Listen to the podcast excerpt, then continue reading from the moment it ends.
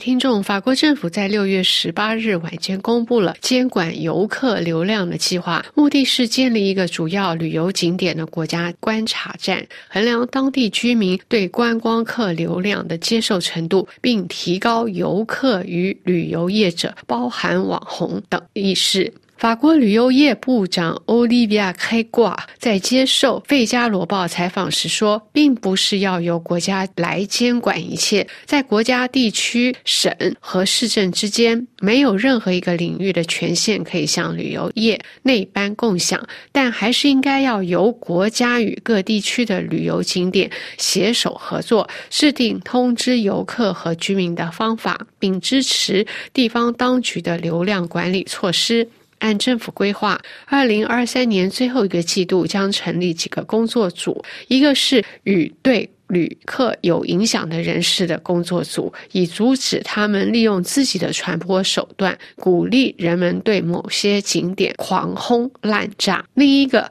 是与景点旅游局特别合作，以更好的将当地人的期望纳入旅游政策。一些地区表示缺乏人力和财政资源，使他们无法确实做出流量管理战略。作为响应，法国旅游发展署将拨出一百五十万欧元的预算，支持十五到三十个试点地区。此外，环境与能源管理局将以六十万欧元的预算，从二零二四年开始，在三年内支持六个地方当局，以促进地方当局能够受益于由国家领土团结局管理的自愿领土管理计划。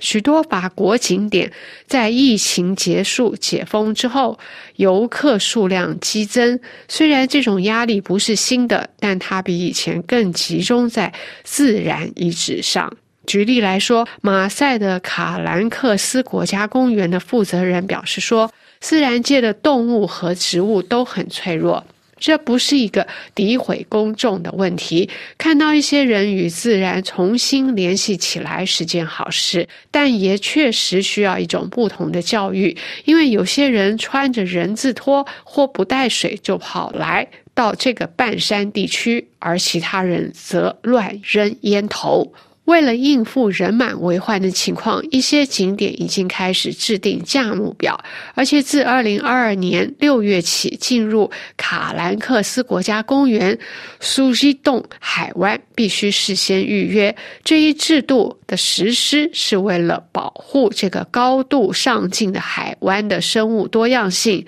苏西洞海湾每天可以接待两千五百名游客。负责人警告说：“我们不想关闭这个地方，但它需要自我再生，所以我们给它设定了配额制度。在夏季期间延伸到九月的第一个周末，只允许四百人进入，并将延续五年。不过，这种类型的措施需要一个适合它的地理环境，比如某些岛屿的地理环境。”五月三十日，普列塔尼的布雷哈特岛也宣布，打算在旺季的时候每天限制四千七百名游客进入。与此同时，霞慕尼山谷镇试图扩大其观察站资源，特别是从山谷底到高山的远足路线上增加计数器。地方当局认为，这将使其有可能管制经媒体和社交网络宣传后的放大性效益。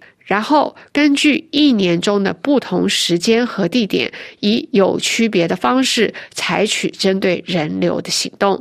面对此一趋势，一些网站已经改变了宣传方式，有些网站甚至在互联网上取消推荐或。非营销标志，好比北边与英国对望的加莱海峡的白比角和灰比角也是如此。从现在开始，宣传的重点将是整个海岸，而不仅仅是这两个必游的景点。一些地方政府已经在通过活动宣传一天中的不同时间和一年中的不同时间。或者甚至是更环保的交通方式，将停车场从自然区移开。游客们也许不相信，南法比利牛斯山的卡尼古山花了几十年的时间才完成了这方面的转变。以上是由夏荣编播的《法国风光》，感谢 Fabrice 的技术合作，请您的收听，下次节目再会。